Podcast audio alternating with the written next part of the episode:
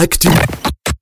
Actu musicale. Aujourd'hui lundi, jour de l'actualité musicale avec Jonathan et euh, en ce lundi 15 mai. Donc on commence avec le groupe Citizen Way qui nous intéresse. Et oui, on découvre aujourd'hui ce groupe Surfar FM, un groupe qui s'appelait initialement The List of These et qui a été créé en 2004 par les frères, les frères pardon, Calhoun, Ben et Josh. Et les frères comment? Calhoun. Ah bah, on avait les frères Cohen, maintenant on a les frères Calhoun, ça c'est super.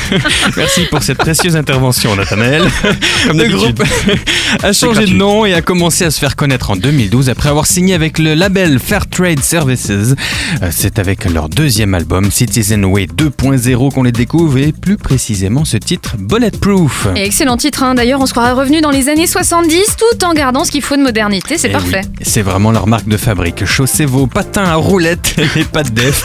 Une ligne de basse, un rythme pop-funk qui peut rappeler un peu Michael Jackson et Billie Jean. Un refrain très efficace. On est comme transporté en moins de 4 minutes et pourtant le contexte d'écriture de cet album n'était pas forcément simple.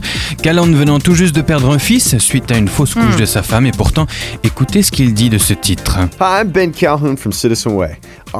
Notre chanson Bulletproof est inspirée de la Bible dans Éphésiens 6 qui parle de l'armure que Dieu nous donne? Dans ma vie, la seule chose qui a réussi à me délivrer des difficultés qu'il y avait sur mon chemin, on est encouragé à ne pas vivre dans la crainte, c'est répété 365 fois dans la Bible en réalité, une fois pour chaque jour de l'année. Alors peu importe à quel point le monde peut devenir fou, à quel point votre vie peut devenir folle, vous n'avez pas à vous inquiéter parce qu'automatiquement, si on prend les quatre armes de Dieu, nous devenons par balles, à l'abri des balles. Eh ben on tiendra bon toute la semaine avec euh, ce bulletproof, donc à l'abri des balles. Est-ce qu'on a des incontournables cette semaine? Incontournable, incontournable pardon, est un grand mot, hein, peut-être. J'ai un artiste intéressant à découvrir qui s'appelle Evan Kraft. Son album s'appelle Impulso avec plusieurs titres en espagnol, c'est chouette.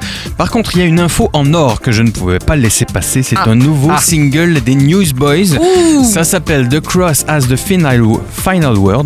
J'ai du mal euh, ce matin. hein. My Taylor is rich, euh, Jonathan.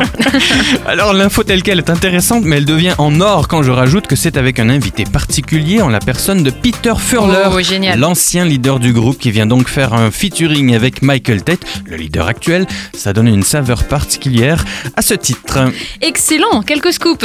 Allez, quelques petites infos pour terminer. Un nouveau titre d'Olivier Chewa va arriver. Il est en compagnie notamment de la voix gospel de Jessica Dorsey.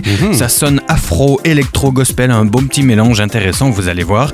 On a un nouvel album du groupe Seven Day Slumber à venir. Ça sera le 16 juin. Ça s'appelle Found. Et puis, une jeune artiste intéressante aussi à, de- à suivre, Abigail Duon. Si vous écoutez le mix électro-pop by Sam le samedi soir, elle ne vous est pas inconnue. En tout cas, elle annonce un nouvel EP le 26 mai.